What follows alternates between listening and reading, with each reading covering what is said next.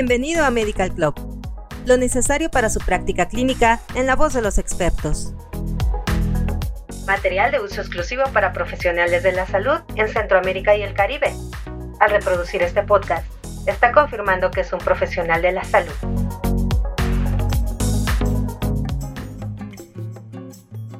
Bienvenido y bienvenida a Medical Club. El día de hoy hablaremos del trastorno de estrés post-COVID consecuencia de una pandemia global. Esperamos que el contenido sea útil y de ayuda para ti y para tus pacientes. La pandemia derivada de la enfermedad por el coronavirus 2019 o COVID-19 se relaciona directamente con desafíos en la salud mental relacionados con la morbilidad y mortalidad causadas por la enfermedad y con las actividades de mitigación, incluidas el impacto del distanciamiento físico y las órdenes de quedarse en casa. Las medidas cuarentenarias se asocian con un aumento de la angustia psicológica, depresión, síntomas de diagnóstico de trastorno de estrés postraumático o TEPT y en general mayores niveles de estrés. Según estudios realizados en Estados Unidos en junio de 2020, se informaron niveles elevados de condiciones adversas a la salud mental, uso de sustancias e ideación suicida. La prevalencia de síntomas del trastorno de ansiedad se encontró en un 25.5%, aproximadamente tres veces más que la informada en el segundo cuarto del 2019, la cual fue de 8.1%, y la prevalencia de trastorno depresivo fue aproximadamente cuatro veces mayor que la reportada en el segundo cuarto de 2019, es decir, de 6.5% pasó a 24.3% en 2020.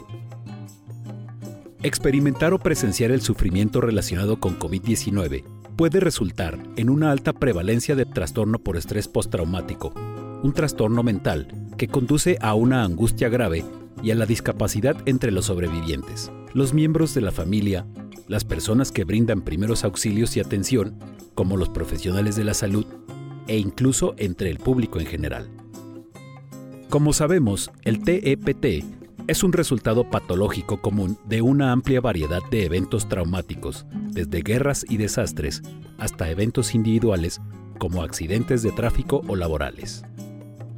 Estos pacientes viven bajo la sombra de un trauma pasado. Sus síntomas centrales, según el Manual Diagnóstico y Estadístico de los Trastornos Mentales, quinta edición, o DSM-5, de la Asociación Americana de Psiquiatría, incluyen síntomas de intrusión persistentes, evasión persistente de estímulos, alteraciones negativas en la cognición o el estado de ánimo y marcadas alteraciones en el nivel de activación cerebral y la reactividad, todas asociadas con el evento traumático experimentado. Esto da como resultado una angustia o deterioro clínicamente significativo en las áreas sociales, ocupacionales u otras áreas importantes del funcionamiento. Los datos epidemiológicos indican que el tiempo medio de remisión del TEPT es de 36 meses para las personas que buscaron ayuda para cualquier problema de salud mental, no necesariamente para el TEPT, y de aproximadamente 64 meses para las personas que nunca buscaron ayuda. Cerca de un tercio de los diagnosticados con TEPT tuvieron un curso crónico. La exposición a epidemias de enfermedades infecciosas da como resultado un tipo particular de trauma psicológico, que podría clasificarse en tres grupos. El primero es experimentar y sufrir directamente los síntomas y el tratamiento traumático, por ejemplo, disnea, insuficiencia respiratoria, alteración de los estados de conciencia, traqueotomía, todos ellos traumatismos importantes de los pacientes con COVID-19 grave. El segundo es estar en contacto directo con los pacientes que padecen, luchan y mueren a causa de la enfermedad infecciosa, lo cual tiene un impacto directo en los demás pacientes, los familiares o las personas que brindan atención directa. El tercero es experimentar el miedo realista o irreal a la infección, el aislamiento social, la exclusión y la estigmatización. Si bien la mayoría de estos problemas de salud mental desaparecerán después del periodo de la epidemia, los síntomas del trastorno de estrés postraumático pueden durar un tiempo prolongado resultando en angustia y discapacidad graves.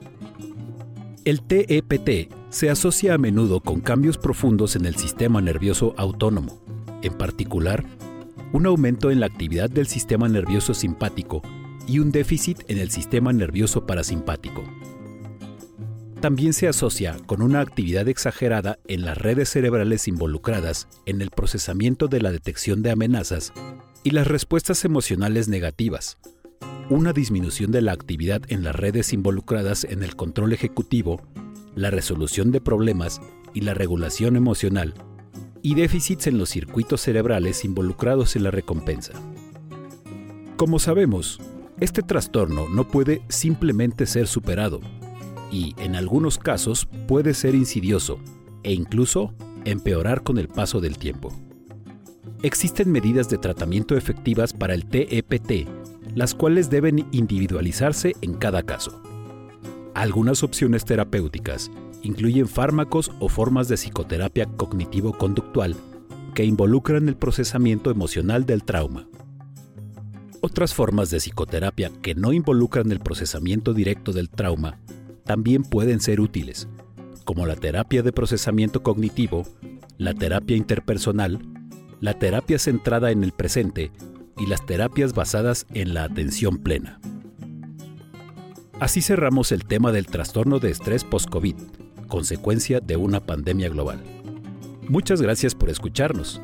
Te esperamos en el siguiente podcast de Medical Club. Hasta pronto y no olvides suscribirte a nuestro canal.